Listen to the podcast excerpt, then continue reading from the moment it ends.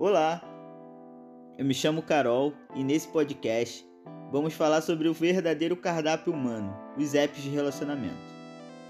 Em algum momento da sua vida, seja por qual for o motivo, você já baixou um app de relacionamento, criou um perfil, colocou algumas fotos, se descreveu, rolou o cursor para o lado e imaginou se teria alguma chance de algo ali dar certo.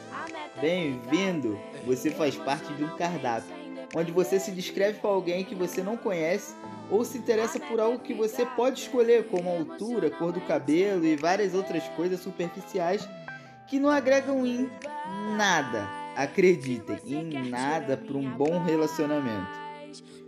Um assunto já, óbvio, que eu domino há alguns anos.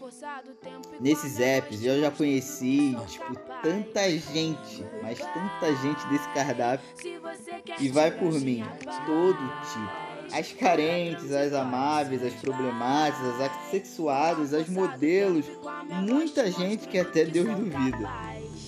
É, vocês estão se perguntando se algum dia deu certo com alguém? Vocês vão ter que ouvir todos os episódios para saber se no final desse enredo deu alguma coisa certa. Talvez você se identifique com algum perfil do app que eu vou falar agora. Aquela que põe lá no perfil que instala e desinstala, a que nem sabe o que está fazendo ali, aquela que já deixa o número já na descrição lá de cara. A que não tá ali só por sexo, a que quer algo sério, a que vende foto dos pés, o casal que tá em busca de diversão. Ou a que tá numa cidade só de passagem. E as fotos, cara, as fotos de perfil das atletas, a modelo, a que sorri de máscara, a que coloca foto de anos atrás, vai entender o porquê. Na verdade, ninguém sabe o que realmente busca nesses apps. As pessoas só estão ali, tipo, sozinhas, vazias, ou sei lá, nem sei porquê também. Conheço vários casais que se formaram a partir desses apps e tem vergonha de dizer que se conhece usando essa plataforma. Inventam várias histórias que combinam com aquele romance do tipo americano, sabe? Que nunca existiu e ou nem vai existir. E você ainda tem alguma dúvida que tudo isso é uma ficção? Eu tô nessa de todas as mulheres do mundo há alguns anos, domino de verdade o assunto. Já que cheguei, tipo, a ter uma pasta no meu celular que se chamava Desespero, com mais de 10 apps de relacionamento.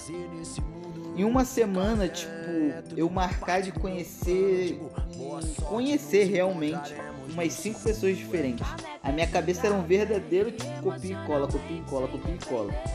Eu sempre tava confundindo as histórias, os nomes, os locais. Pensei, porra, essa é a hora de parar. É, foi uma ótima decisão, porém era muito cansativo ter que criar tanto assunto, ser interessante para várias pessoas que talvez nem se interessassem pelo que você estava dizendo. E sim, pelo que você proporciona. Foi aí que eu excluí a pasta inteira, fiquei apenas com um aplicativo e resolvi que realmente queria conhecer alguém e me interessar por algo sólido. E vocês estão me vocês devem estar se perguntando se isso é possível e eu digo que sim, é possível. Esse isolamento social todo todo que a gente teve, eu conheci mais gente do que quando eu saía de casa. Talvez eu tenha, sei lá, mudado minha forma de ver o mundo ou as pessoas tenham ficado mais intensas, sei lá. Vai saber, né? Eu já nem sei o que eu comecei, tipo, é, a fazer. Na verdade, eu comecei a ver além das fotos de perfil, das descrições, algo a mais e fazer com que aquilo que era superficial se tornasse real meu objetivo, na verdade, na verdade, na verdade, eu acho que o que eu queria era passar minha história de vida. Minha história de vida para várias pessoas, é, do quanto eu amadureci, do quanto é necessário se encontrar para encontrar alguém. Eu acho que eu conheci, tipo, muita gente, passei pela vida de muita gente e consegui levar algum aprendizado, com toda certeza. E isso, se um dia você acha que está preparado, se já viveu de tudo, acredito, faltam muitos KMs de erros e acertos para que você seja suficientemente um exemplo ou faça diferença para alguma coisa.